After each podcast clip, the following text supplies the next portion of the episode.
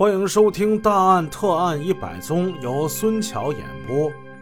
上文故事我们说到，女法官刘春从事了法官工作之后，不光给家人带来了困扰，自己也收到了死亡的威胁。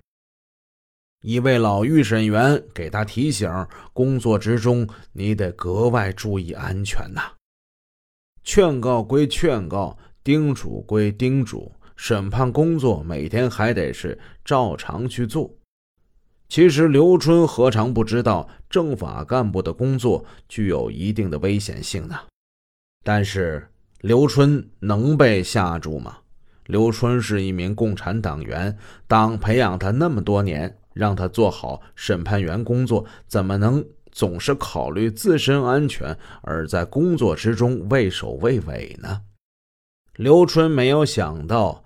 威胁他人身安全的不测的事件，还是在毫无防范的情况之下，最终发生了。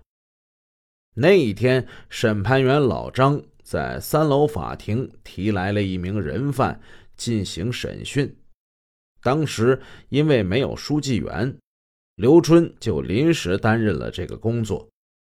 那个被告名叫刘家兴，是一个青年的农民。此人长相凶恶，身高膀炸。他因为抢劫财物，在深夜杀死了一名商店的大惊的老人。善良的人们往往以为，即使凶恶狠毒的犯罪分子一旦落网就擒，镣铐加身，也会收敛凶焰，变得老实。其实，这是一种误解。困兽犹斗，更何况这些穷凶极恶、面临绝境的大奸大恶之人呢？刘家兴被带了进来，坐在围栏之中。法警战士一个人站在边上，待了一会儿，法警战士有事离开了。这屋里就只剩下老张跟刘春两个人进行审讯。如果说法警战士离开人犯是工作中的疏忽大意的话，那么后来发生的事情是应该引以为鉴的。刘嘉兴的案子事实清楚，证据确凿，审讯核实工作本应是顺利的。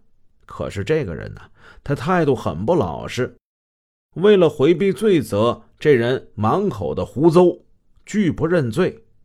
后来他黔驴技穷，竟说这个案子啊是他爸干的，这老更夫的死啊与他无关，人是他爸杀的。刘春停住了笔，他真的有点生气了。他抬眼怒视这个为了保全自己而不惜嫁祸于生身之父的犯罪分子，既憎恨又厌恶。他实在忍不住了，刘嘉兴。你既然把案子做了，你为什么不敢承认呢？你把罪责往你年迈的父亲身上推，你还有没有人性？你还算不算个人？刘家兴转过头看了看刘春，他没想到，除了审判员，这个女的，她是你，你算干什么地的呀？前文书我们说了，刘春这回不是审判长。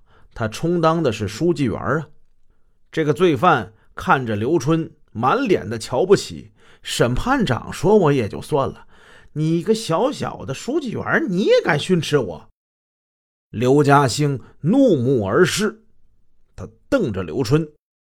刘春这几句话话锋犀利，击中要害，他句句说的都是痛点呢。刘嘉兴心里暗骂。你等着我的！审判员老张也觉得气氛不对，他觉得今天的提审只能是到此打住。忽然之间，有人在外边喊：“哎，老张，电话！”老张离开了座位，出去了。这是一个大意。屋里只剩下刘春和刘嘉兴两个人。刘春收拾桌上的笔录，突然呢，他发现这刘家兴身子在动，两眼左顾右盼，眼神有些异常。刘家兴，你要干什么？你给我坐好了。我身上刺痒，我就想活动活动。这句话多多少少的打消了刘春的一些顾虑。在押的这些犯人卫生条件差，这是可能的。刘春当时有点放松警惕了。来签字。刘春让他在刚才庭审的笔录上签字。刘嘉兴没动，眼睛里闪着狡黠的光。哎，你拿过来吧。哎呦，还真没有哪个人犯这么说过。法官席位前面有长桌，此时他在刘春眼前就是一道屏障，可以把他和人犯隔开。即使屋里只有他自己，面对人犯也是有一种安全感。可是他的话还没说完。对面的这刘家兴，腾的就站了起来，他冲出了围栏，向他直冲过来。这个家伙目露凶光，骂着不堪入耳的脏话，行凶意图已经是十分的明显。人犯或者是诉讼当事人在法庭上以暴力袭击甚至杀死审判人员的事情都曾经发生过。特别是被判重刑的案犯，往往在绝望之下采取越轨行为而不计后果。手铐脚镣并不能使他们受制，正相反，那些东西倒可以成为他们置人于死命的武器。眼看着这个杀人犯向着自己走过来，刘春不禁是一阵紧张，但是。他从事政法工作多年，他站了起来，大声的警告：“刘嘉兴，你老实点不然我就……”说时迟，那时快，这刘嘉兴已经是不顾一切的绕过长桌，他窜到刘春面前，伸出带铐的手向他抓了过来。刘春是伸手去挡，可是刘嘉兴膀大腰圆。种地的农民，他有劲儿啊！他就是把刘春的一只胳膊紧紧的抓住，用坚硬的食指猛掐。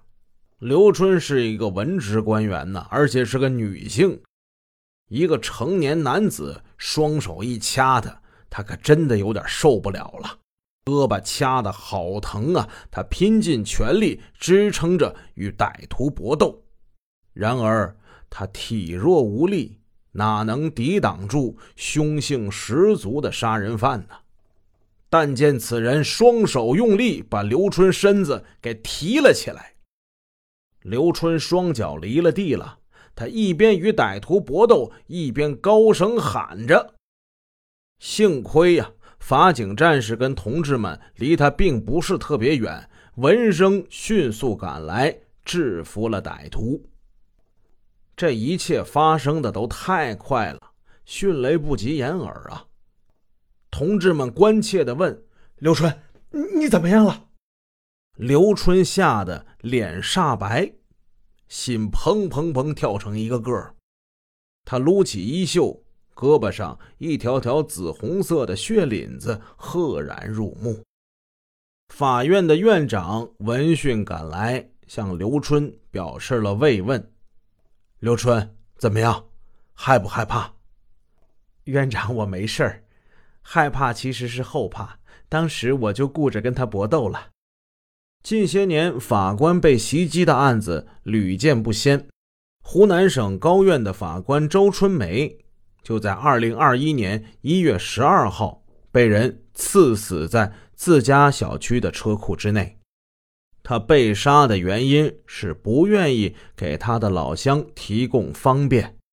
刺杀他的歹徒姓向，叫向慧，他是周春梅法官的同乡以及校友。